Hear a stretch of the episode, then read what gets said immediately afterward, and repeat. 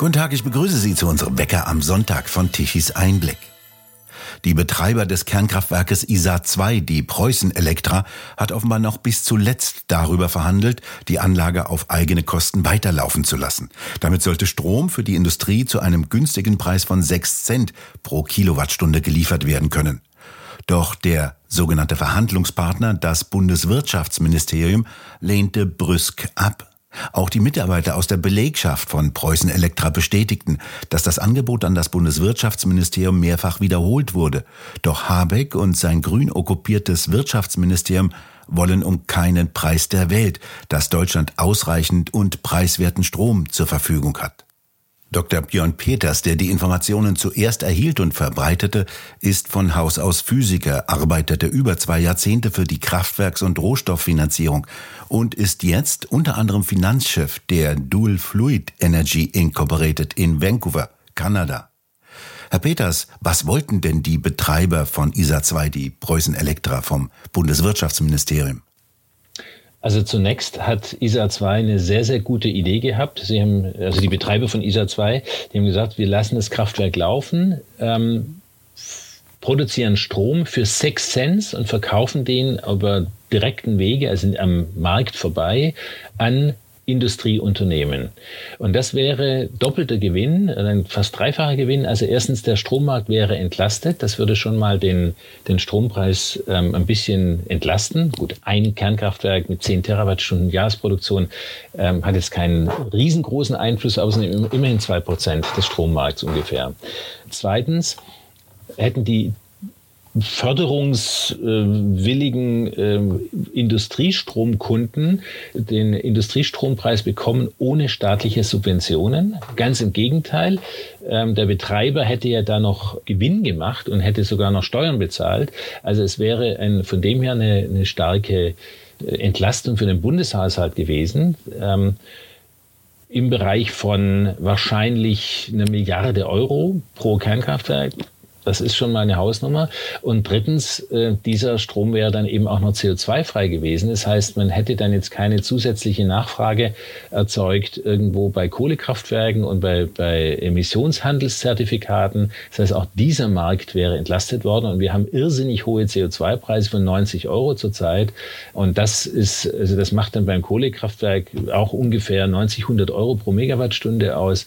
Äh, das ist also schon richtig viel und führt eben gerade dazu, dass die Industrie abwandert oder ähm, gleich die Tore zumacht. Das heißt also, Preußen Elektra und den dortigen Fachleuten ist durchaus die dramatische Situation in der Energieversorgung Deutschlands bewusst und sie wollten nochmal die Versuche unternehmen, beim Bundeswirtschaftsministerium eine Verlängerung von ISA 2 herauszuholen, doch sie handelten sich nur Abfuhren ein. Also was mir berichtet worden ist, ist, dass sie mehrfach mit dem Bundesministerium für, wie heißt es, Wirtschaft und Kohle? Ja, so also, ähnlich. Und, und, und, Klima, ja, man, man kann da manchmal auf äh, Abwege kommen. Ähm, die sind auf das BMWK zugegangen und haben eben ja das angeboten, ähm, eben ihr Kraftwerk weiter betreiben zu lassen. Das hätte natürlich bedürft oder erfordert, dass die, dass das Atomgesetz geändert wird. Dann hätten sie auch neue Brennelemente bestellen müssen. Und das wäre jetzt auch nicht von heute auf morgen gegangen. Also es wäre dann schon eine, Änderung der Betriebsplanung. Ähm, aber man konnte sehen, dass bis zur letzten Oktoberwoche Preußen Elektra ISA 2 betriebsbereit gehalten hat. Ähm, sie haben nicht mit dem Rückbau begonnen ähm, und sie haben jetzt erst dann in der letzten Oktoberwoche über eine Pressenotiz das Kraftwerk quasi zum Abschuss freigegeben, haben gesagt, okay, wir geben es auf, äh, wir glauben nicht mehr dran, dass sich die Politik so weit ändert und man bräuchte halt eine einfache Mehrheit im Bundestag für den Weiterbetrieb der, der Kernkraft im Allgemeinen und vielleicht auch im Besonderen. Das wäre, hätte man ja irgendwie ausgestalten können. Ähm, aber ähm, die Grünen im Bundeswirtschaftsministerium und die Leitungsebene ähm, im Bundeswirtschaftsministerium ist ja jetzt komplett ähm, grünen Parteigängern ähm, durchsetzt ähm, und die hatten also ganz offensichtlich da äh, keine, äh, kein Willen in so eine Richtung überhaupt zu denken. Ja, was bedeutet das denn für ein Industrieland wie Deutschland, wenn eine der wichtigen Schaltstellen für die Energieversorgung wie das Wirtschaftsministerium so blockt? Ja, es bedeutet das, was wir jetzt derzeit erleben.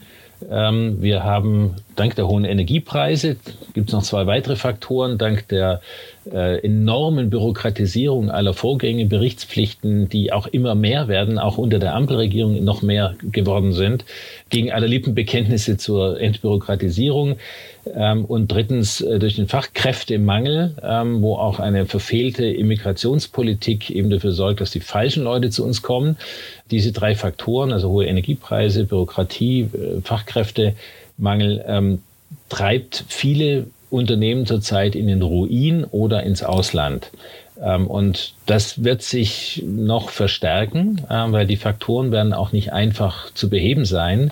Ähm, und deswegen wäre das, das Angebot von Preußen Elektra so hilfreich gewesen, mal wirklich eine konstruktive Lösung vorzuschlagen, wie man äh, Energiepreise wenigstens schon mal massiv absenken kann, eben auf diese 6 Cent pro Kilowattstunde, die ja auch von der Industrie gefordert werden.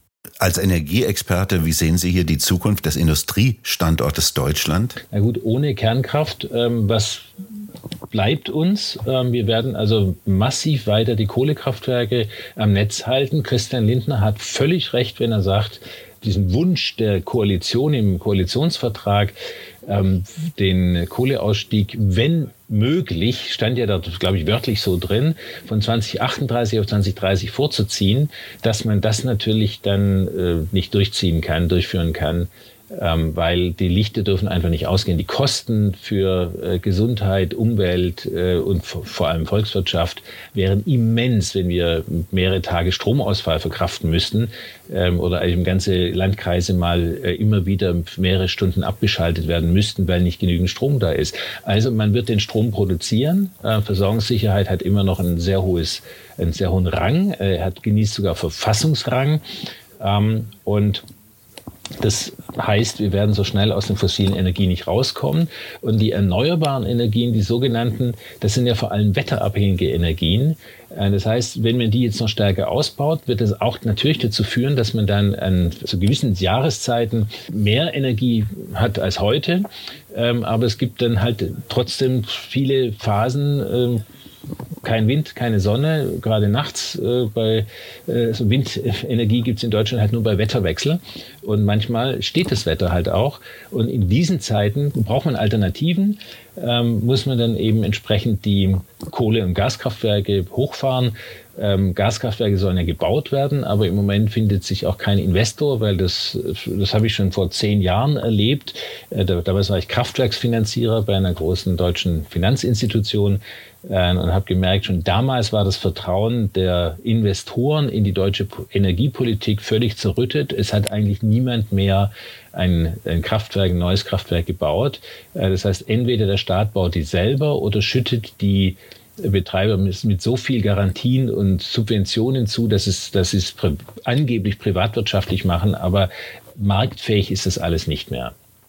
Jetzt sollen ja verstärkt Erdgaskraftwerke angeworfen werden und sogar noch neue gebaut werden. Die verfeuern das kostbare und teure, rare Erdgas in rauen Mengen. Das ist ja eine besonders unsinnige Methode, Strom zu erzeugen. Es ist nicht nur unsinnig. Ähm, also erstens, wir kaufen die, die Welt-LNG-Märkte leer. Ähm, was dazu führt, dass zum Beispiel Bangladesch gesagt hat, die wollten eigentlich ihren, also auch im, im Zuge der Klimapolitik von Kohle auf Gas umschwenken, ähm, dass sie dann gesagt haben, nee, das können wir uns nicht mehr leisten. LNG ist so teuer geworden, weil die Deutschen alles wegkaufen ähm, wir bauen jetzt doch Kohlekraftwerke. Also das ist, wir haben ja hier so eine Gartenzwergperspektive immer. Wir gucken immer nur bis zum Zaun und glauben, dass wir dann die Welt verstehen. Aber wir sollten auch ähm, mal ein bisschen wachsen und über den Zaun hinweg gucken, um zu wissen, was weltweit bewirkt wird durch unsere deutsche Energiepolitik. Und das Zweite ist, dass LNG halt auch überhaupt nicht äh, klimafreundlicher ist. Also nach den Standards, die das IPCC anlegt, ist die Klimawirkung von Erdgas, von Methan wesentlich höher als von CO2 und es baut sich auch langsamer ab, ähm, sodass die, die Leckagen, die halt dann doch immer mal da sind, ähm, auch bei US-amerikanischem LNG, äh, also verflüssigtem Erdgas, ähm, dass die größer sind, dass der, dass der CO2-Äquivalent Fußabdruck von diesen LNG-Kraftwerken größer sind als von Braunkohlekraftwerken oder in der Größenordnung. Also man gewinnt noch nicht mal was, wenn man jetzt völlig davon überzeugt ist, dass, dass wir ähm, Klimagase äh, irgendwie reduzieren müssten. Also noch nicht mal diese Erzählung stimmt. Was glauben Sie denn, wie lange diese energiepolitische Geisterfahrt weitergehen wird? Zwei Jahre lang noch ist offiziell die Ampelkoalition in Amt und Würden. Also ich habe es auch gerade in dem Gastbeitrag geschrieben, wir müssen einfach ähm, andere Mehrheiten herbei wählen ähm, und dafür sorgen, dass die äh, Parteien da auch ein bisschen katholischer werden. Also im Moment, na gut, im Moment ist es so eine Art energiewende Gläubigkeit. Es hat fast religiösen Charakter. Ähm, es ist aber auch so, dass ähm, also jetzt auch Leute vom vom IFO-Institut äh, jetzt plötzlich ähm, ihren ökonomischen Verstand völlig ausschalten und Behauptungen aufstellen, dass die zum Beispiel jetzt die, die wetterabhängigen Stromproduzenten nichts mit den negativen Strompreisen an der Börse zu tun hätten, die jetzt auch wieder Schaden anrichten und so. Also man kann über die Spekulation solcher Leute sich einfach nur wundern, äh, über die Motivation der, der, der Leute wirklich nur wundern, weil sie irgendwo offensichtlich andere Interessen haben ähm, und da zu einer intellektuellen Redlichkeit noch nicht wieder zurückgefunden haben. Und äh, es ist einfach zu befürchten, dass es wirklich krachen muss in der Volkswirtschaft, ähm, dass die Arbeitslosenquoten wieder ansteigen in den Ländern ähm, und dass, dass großflächig Industriebetriebe dann wirklich gehen und, und nachhaltig eben auch vernichtet werden. Industrielle Wertschöpfungsketten leben auch von Netzwerken. Es reicht manchmal, wenn 10, 15 Prozent der Unternehmen fehlen, das haben wir auch in der Covid-Pandemie bemerkt, dass dann Lieferketten einer zusammenbrechen und ganze Industrien lahmliegen. All dies ist Folge auch der Energiepolitik. Und wir brauchen dringend einen Schwenk. Und dadurch, dass wir jetzt schon 25, sogar 30 Jahre lang immer auf der gleichen Schiene reiten, wird es enorm aufwendig, das wieder rückgängig zu machen und zurückzukehren zu dem energiepolitischen Dreieck von eben preisgünstig, vor allem preisgünstig, umweltfreundlich und sicher. Ähm, wir haben jetzt halt nur angeblich umweltfreundlich, aber äh, auch darüber lässt sich trefflich streiten, wie umweltfreundlich eigentlich die die Herstellung von Rotorblättern für Wind Windkraftanlagen sind und so. Also ich will da gar nicht in die Details gehen. Ähm, also wir haben letztlich unser Energieversorgungssystem, wir sind dabei, es zu vollständig zu ruinieren. Nicht, dass es technisch nicht funktionieren würde, aber die Ziele, die man mit dem Energieversorgungssystem ja ein Jahrhundert lang verbunden hat, die werden nicht mehr erfüllt und es wird immer teurer. Also Ingenieure können einem alles bauen und zusammenbasteln, was man braucht. Also ich halte es nicht für, für technisch unmöglich, äh, diese Energiewende durchzuziehen, aber sie kommt mit, bestimmt, mit einem bestimmten Preiszettel. Und dieser Preiszettel sorgt dafür, dass sie nicht durchführbar wird. Und je schneller wir das merken und ein, ein Neustart in der Energiepolitik hinlegen, desto besser. Deutschland soll ja Vorreiter sein, auf den die Welt blickt. Das hört man tatsächlich noch von grünen Protagonisten. Sie sind ja gut weltweit vernetzt. Wie blickt denn die Welt tatsächlich auf Deutschland? Also gerade letzte Woche war ich auf einer sehr bemerkenswerten Konferenz ähm, der, der, von einer Alliance for Responsible Citizenship ähm, und ich war der einzige Deutsche, der überhaupt auf dem Podium war, auf einem extrem hochkarätigen Podium. Also Jordan Peterson, äh, mehrere ehemalige Ministerpräsidenten aus der angelsächsischen Welt, Top-Wissenschaftler, ähm, Björn Lomborg war da, äh, Michael Schellenberger, ähm, die jetzt mehr so in den Bereich ähm, Energie gehen. Also es war eine große Ehre, dort zu sein, aber ich war eben sozusagen der Clown, der erklären musste, der Harlekin, der erklären musste, warum wir in Deutschland so verrückt sind, das zu tun, was wir tun. Und das versteht, also man, man blickt mit fassungslosen Staunen, wenn nicht Entsetzen auf diese deutsche Politik. Und zwar fast überall, wo ich unterwegs bin. Ich war ja auch schon in, in Afrika zweimal dieses Jahr. Und also niemand versteht, was wir tun. Im Gegenteil, international ist ja eine Gegenbewegung, ein Gegenmodell zur Energiewende zu bemerken. Die Energiefrage müsse gelöst werden, hieß es ja auch auf dieser bemerkenswerten Konferenz in London, die Sie erwähnten. Das zählt mit zu einem ökologischen Realismus, ein Begriff, den auch Sie sehr favorisieren. Was verstehen Sie denn darunter?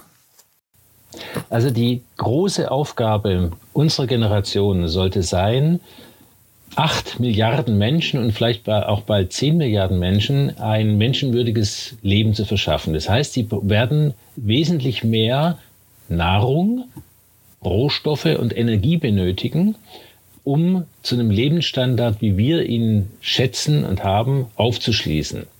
Ähm, und das innerhalb der planetaren Grenzen. Und wenn man sich die, die, die technischen Möglichkeiten anschaut, merkt man, dass man auch, dass die Erde auch ganz wunderbar 200 Milliarden Menschen ernähren könnte in einem Überfluss. Ähm, dass wir nur im Moment eine Katastrophenerzählung haben in der öffentlichen Debatte. Da wird gesagt, der Mensch ist das Problem und wir haben so ein, also allein der Begriff Überbevölkerung insinuiert ja, der Mensch ist ein Parasit und der beutet die Erde aus und gibt ihr nichts zurück. Dabei haben wir den, den biblischen Bebauen und Bewahren Auftrag und den können wir tatsächlich auch mit modernen technischen Mitteln immer besser nachkommen. Und das ist etwas, was ich gerne viel stärker in die politische Debatte einbringen würde. Und deswegen, also wir brauchen einen, einen realistischen Blick auf die, auf die ökologischen Herausforderungen und auf die ökologischen Möglichkeiten und deswegen ökologischer Realismus.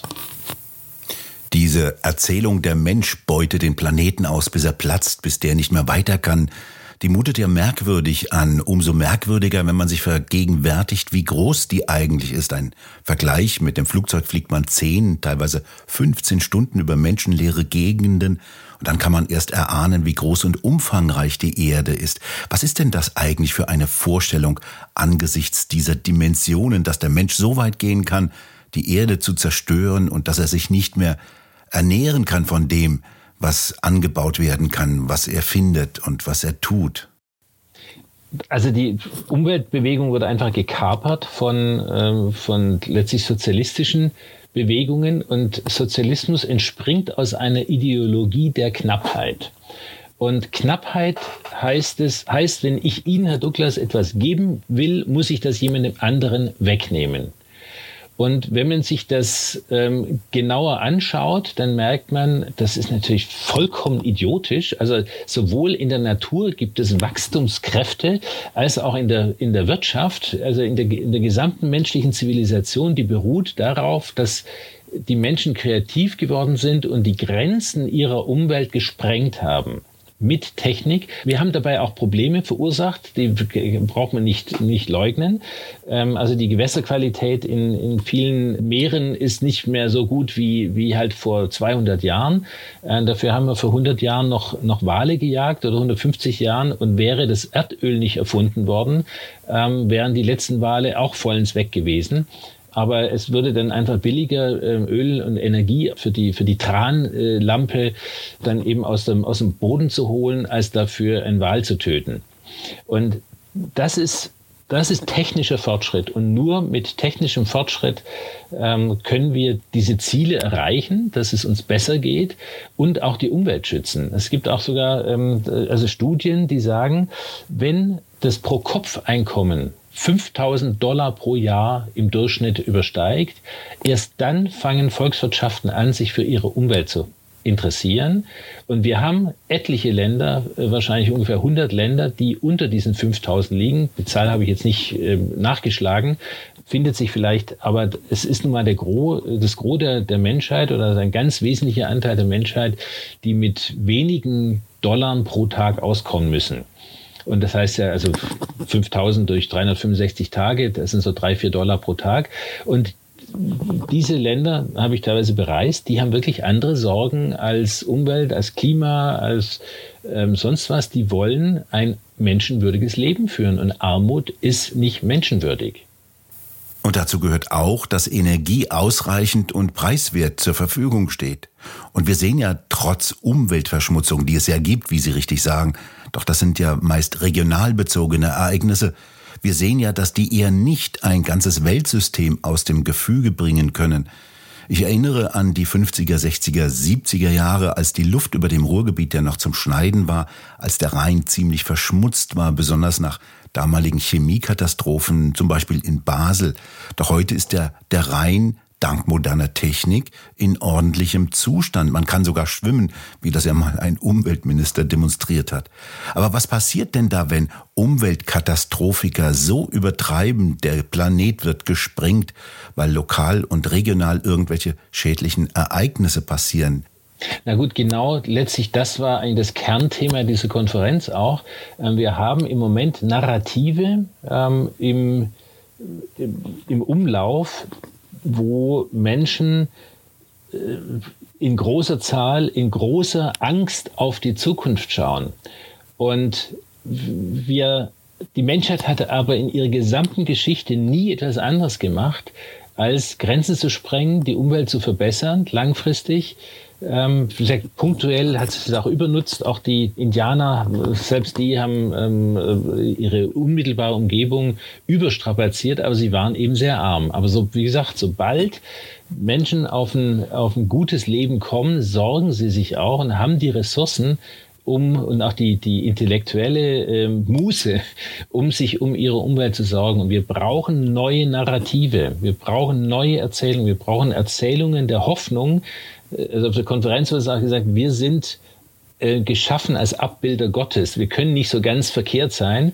Und die Kreativität, die uns innewohnt, die wird auch dafür sorgen, dass wenn wir die richtigen Probleme benennen, sie auch lösen. Also drei Viertel einer Problemlösung ist immer eine Problem, eine sehr sorgfältige Problembeschreibung. Und dort müssen wir hinkommen, um die Probleme, die wir haben, einzuordnen. Und wir haben zum Beispiel etliche Probleme im Bereich der Umwelt, ganz klar.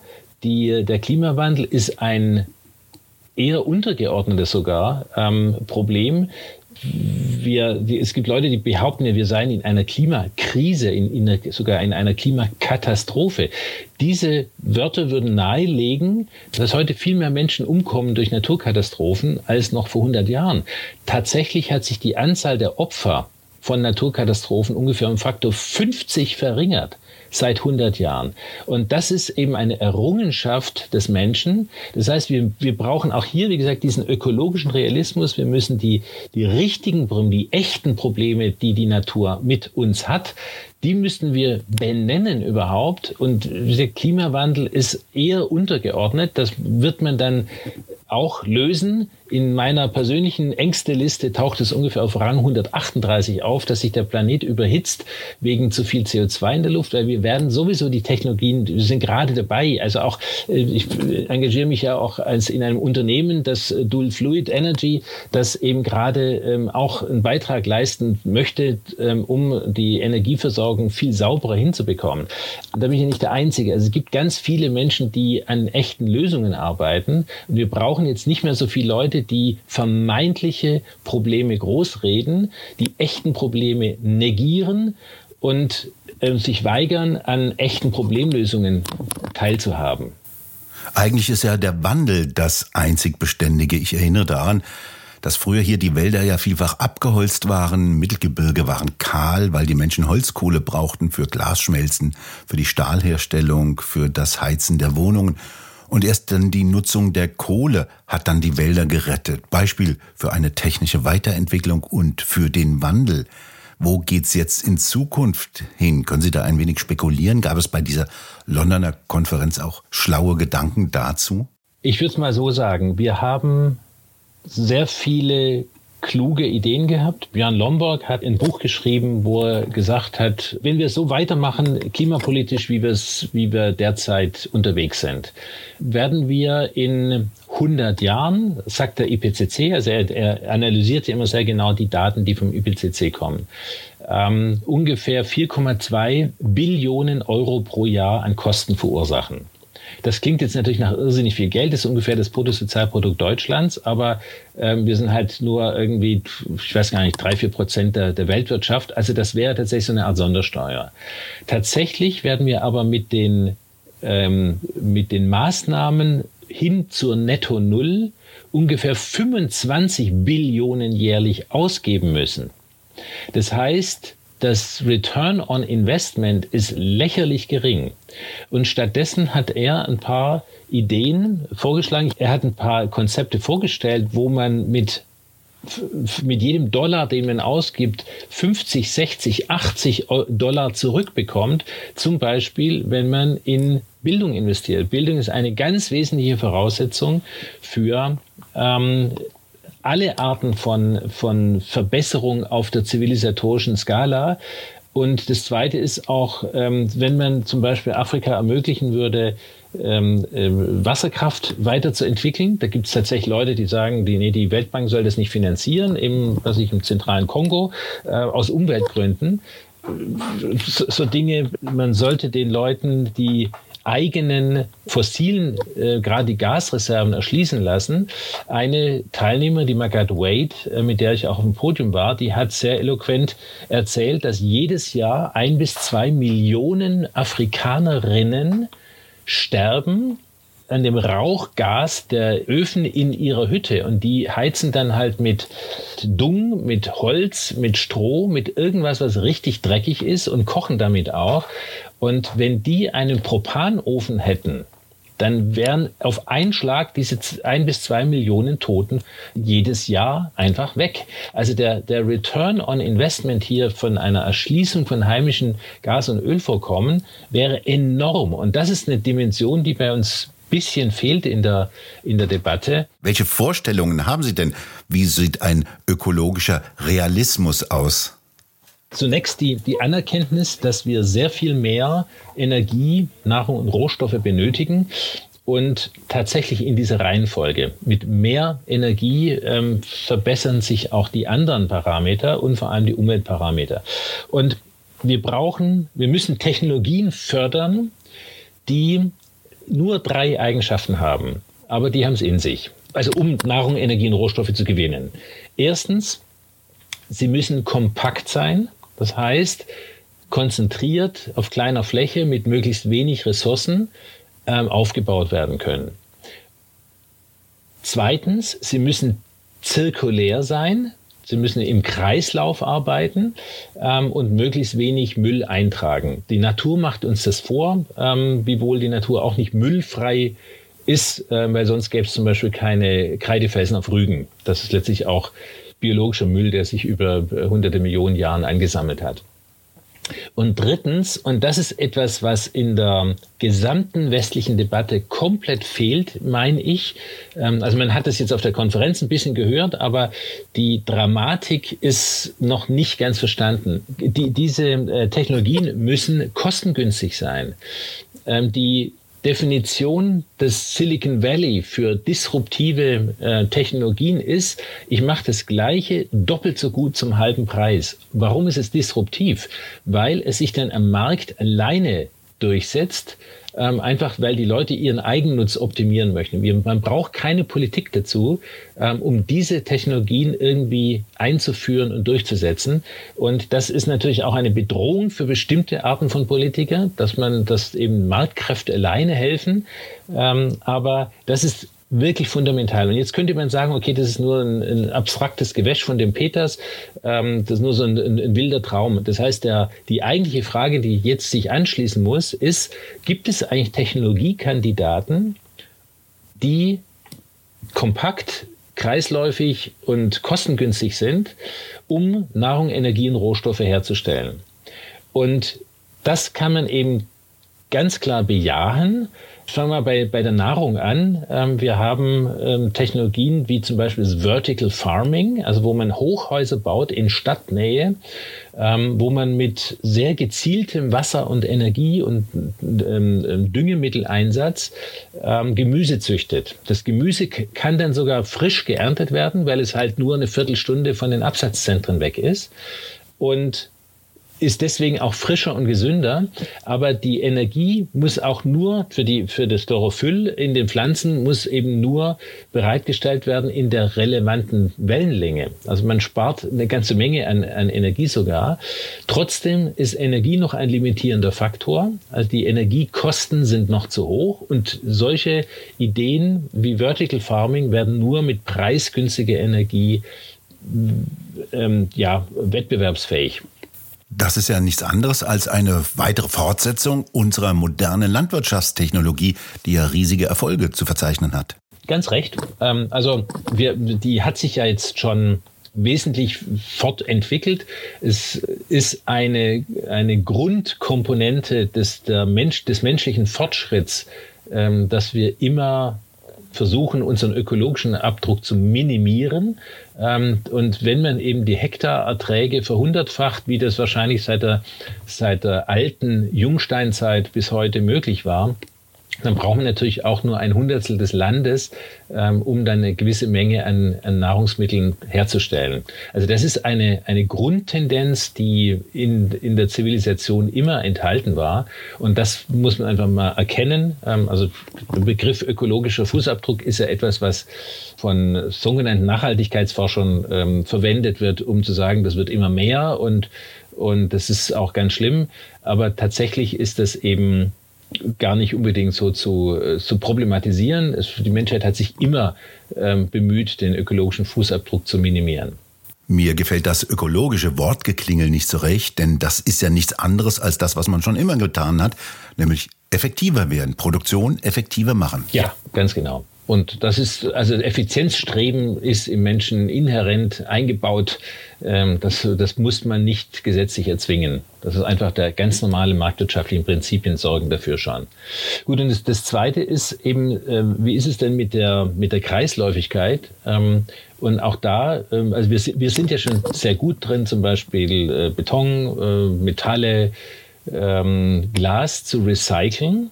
Bei Kunststoffen klappt es noch nicht. Ähm, also da gibt es keine wirklich guten Ideen, um ähm, oder es gibt es gibt Ideen, daraus ein Öl zu machen und es dann thermisch zu verwerten, zu verbrennen und daraus Energie zu gewinnen. Aber das ist ja kein echtes Recycling.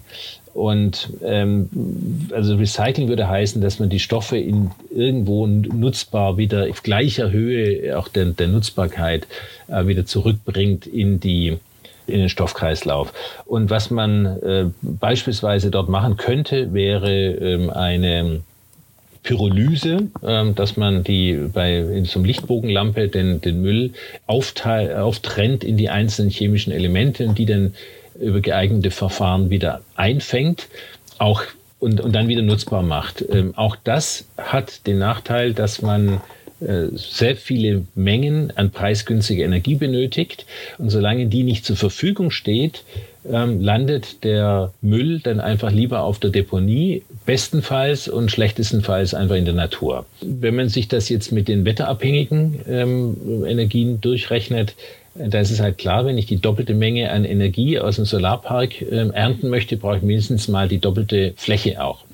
Vielleicht sogar ein bisschen mehr, weil man die, die ersten Solarparks natürlich an die besten Standorte setzt, genauso mit, wie mit Windenergie. Und was man dann nachbaut, wird dann eben nicht mehr an ganz so guten Standorten sein. Also brauchen vielleicht die anderthalbfache Fläche. Und das ist inhärent fortschrittsfeindlich, wenn ich die Menschheit quasi für alle Zeiten auf einen bestimmten Energieverbrauch festlege. Das ist, ich halte das sogar für inhuman, also, dass wir unseren Enkeln vorschreiben, jetzt, jetzt machen wir nur noch äh, Solar- und Windenergie und ihr dürft dann halt nur ein bestimmtes Energiebudget verwenden. Mehr gibt's dann halt nicht. Und auch das ist etwas, was äh, sehr fortschrittsfeindlich ist und auch den, den zivilisatorischen Fortschritt der, der, der Menschheit nicht einplant, sondern eben so, so, sogar radikal abstoppt. Sehr problematisch. Ähm, und jetzt, welche Technologie hätte denn das Potenzial, ähm, für erhebliche Kostensenkungen zu sorgen? Äh, das ist natürlich die Kernenergie. Die hat, da gibt es im Moment sehr, sehr viel ähm, Innovation in dem Sektor. Ich glaube, das hatten wir, Herr Douglas, auch schon mal in einem früheren Gespräch erwähnt. Und ähm, da sehe ich eben sehr äh, große Ansätze zur Skalierung, zur Standardisierung, zur Vereinfachung ähm, Vereinfachung führt dann eben auch zu Wartungsfreundlichkeit, zu weniger kleinen, großen äh, Betriebsmannschaften. All diese Dinge, ähm, äh, da hat das Zeitalter der Kernkraft hat einfach noch nicht wirklich begonnen. Wir optimieren jetzt in diesen Jahrzehnten die Kernkraft ähm, auf ein ganz äh, neues äh, Level. Also das ist, das ist für mich auch eine, eine, eine Botschaft der Hoffnung, ähm, weil wir damit die Energie bereitstellen können, die äh, auch weiß ich, schwarzafrikanische Länder benötigen, um zu einer Mid-Income-Economy zu werden, also zu, zu einem mindestens mal diese 5000 Dollar pro Kopf äh, zu überschreiten, ein, ein Jahreseinkommen. Das Ganze darf nur nicht von einer zentralen Organisation geregelt werden, schon gleich gar nicht vom Staat, denn Gerade diese Entwicklung, Sie sprachen es kurz an, der Computer, der Mobiltelefone, der Chip-Technologie, für mich ist sie das geniale Beispiel, das nie funktioniert hätte hier in Deutschland unter einer Staatsbürokratie. Diese Technik hat sich ja nur frei am Markt entwickeln können. Neue Technik wurde entwickelt, weiterentwickelt und äh, ganz entscheidend, die Produktionsprozesse wurden deutlich billiger und trugen so erst zum Siegeszug unserer Rechner bei, wenn wir uns vergleichen, was für halbe Vermögen die ersten PCs noch kosteten. Aber was bedeutet, Herr Peters, diese Erkenntnis jetzt, wenn wir hier auf Deutschland sehen? Hier wird die Diskussion beherrscht durch diese entsetzlichen Katastrophenerzählungen. Diejenigen, die diese Katastrophenängste vorantreiben und damit auch die Diskussion bestimmen und übrigens davon sehr prächtig leben, die verhindern damit auch, dass hier in Deutschland über Weiterentwicklungen nachgedacht werden kann, dass sich neue Technologien entwickeln können, ganz im Gegensatz zum internationalen Raum. Ja, also ganz genau. Äh, ein Großteil der Wissenschaft ist heute korrumpiert durch staatliche Vorgaben für Geldgaben. Also äh, erstens ist es sehr aufwendig, die, die, die internen Prozesse sind dort auch äh, aufwendig. Ein Freund von mir aus der Studienzeit ist Professor in, in Ulm und, und er sagt halt, er verbringt ungefähr die Hälfte seiner Zeit damit nicht mit Wissenschaft zu, sondern mit, mit Geld einwerben und danach Berichte schreiben. Und das, das ist das eine. Das zweite, was wirklich problematisch ist, ist, dass die Geldgeber, die staatlichen Geldgeber sehr oft und immer stärker genau vorgeben, was eigentlich rauskommen soll und welche Forschungsfrage beantwortet werden soll und welche nicht. Und deswegen laufen wir, wenn es politisch gesteuert ist, die Wissenschaft, und die Wissenschaft sich da auch nicht daraus befreien kann aus dem Korsett. Erstens, es zieht nicht mehr die besten Köpfe an. Ähm, das ist also wirklich kreative Wissenschaftler wollen sich keine Vorgaben machen lassen. Die gehen dann lieber in die Privatindustrie anstatt Wissenschaft zu betreiben. Und zweitens ist es auch ein, eine Korrumpierung der, äh, des, des Denkens, ähm, was sehr gefährlich ist. Und deswegen, also auch jetzt bei Dual Fluid Energy haben wir uns auch entschieden, keine Staatsgelder annehmen zu wollen, weil das uns zeitlich zurückwirft. Und ich, also wir glauben auch, dass einfach genügend Geld da ist. Ähm, Im Moment sind wir in der Finanzierungsrunde ähm, und wir, wir hoffen, dass wir, wir brauchen 70 Millionen Euro äh, für die kanadische Firma. Also, und das ist äh, noch nicht zusammen, aber es würde uns einfach wesentlich mehr Zeit kosten, wenn wir das jetzt von irgendwelchen staatlichen Stellen entgegennehmen würden. Abschließend gefragt, Sie erzählten, dass ein Gegenmodell zur Energiewende entwickelt werden soll auf dieser Konferenz in London. Sagen Sie doch noch bitte, wie weit ist denn das gediehen? Hat es dann schon das Format, dass es diese, diesen Irrsinn Energiewende hier in Deutschland einmal ersetzen kann? Wie weit ist denn das gediehen? Kann also Deutschland möglicherweise wieder mal vom Ausland gerettet werden? Das war genau mein zentraler Punkt, den ich auch äh, dort auf dem Podium gesagt habe. Man kann eine Ideologie nicht bekämpfen. Man kann sie nur ersetzen durch etwas Besseres. Und was dieses Bessere sei, das ist, war genau der zentrale Aspekt dieser Konferenz. Es war jetzt die erste des, der Alliance for Responsible Citizenship. Es werden mehr noch kommen. Ähm, ein paar Ideen wurden vorgelegt, ähm, gerade von, von Björn Lomborg, was ich ja schon berichtet habe, ähm, aus, seinem, aus seinem neuen Buch dann ähm, berichtet hat und der ähm, wirklich großartige Ideen da hat. Ähm, ich glaube, das reicht immer noch nicht aus. Äh, wir müssen weiter darüber nachdenken. Äh, ich glaube, diese, dieses Konzept vom ökologischen Realismus könnte dabei tatsächlich eine Rolle spielen. Also ich biete das zumindest an. Und ähm, entsprechend ähm, für was jetzt hier für die physische Welt ist, brauchen wir natürlich auch neue Konzepte, eine neue Innerlichkeit, aber ohne Weinerlichkeit, ähm, auf Basis der besten ähm, Konzepte der, der christlichen abendländischen Welt und die Konzepte, die wir entwickelt haben in der Antike, im Mittelalter mit, mit Institutionen, mit dem, äh, den, den Grundlagen der freien Naturwissenschaften, äh, und auch Geisteswissenschaften. Das wird oft vergessen, dass aus dem äh, Endzeitgedanken die, die, die Frage äh, eigentlich entwickelt worden ist, erst wie ist die Natur denn wirklich? Ähm, also das ein ganz wesentlicher Aspekt war, der vor tausend Jahren hier in Europa passiert ist, dass man aus der aus einer eigentlich einer religiösen Endzeitbetrachtung heraus die Grundlagen zufällig für die Naturwissenschaft gelegt hat äh, und dann natürlich auch die Aufklärung. All das geht im Moment verloren in einem Gender-Wahnsinn in einer Identitätspolitik, wo wieder Rassenlehre eingeführt wird, dass ich als Schwarzer oder als Weißer oder als Asiat bestimmte Gedanken haben darf und andere nicht. Das ist konträr gegen die elementaren westlichen Werte, die uns groß gemacht haben. Und die müssen wir uns wieder zurückholen. Vorträge und Videos von dieser Veranstaltung sind auf YouTube zu finden. Vielen Dank, Herr Peters, für dieses Gespräch. Ja, danke, Herr Douglas. Und bei Ihnen bedanken wir uns fürs Zuhören. Schön wäre es, wenn Sie uns weiterempfehlen. Weitere aktuelle Nachrichten lesen Sie regelmäßig auf der Webseite tichiseinblick.de und wir hören uns morgen wieder, wenn Sie mögen.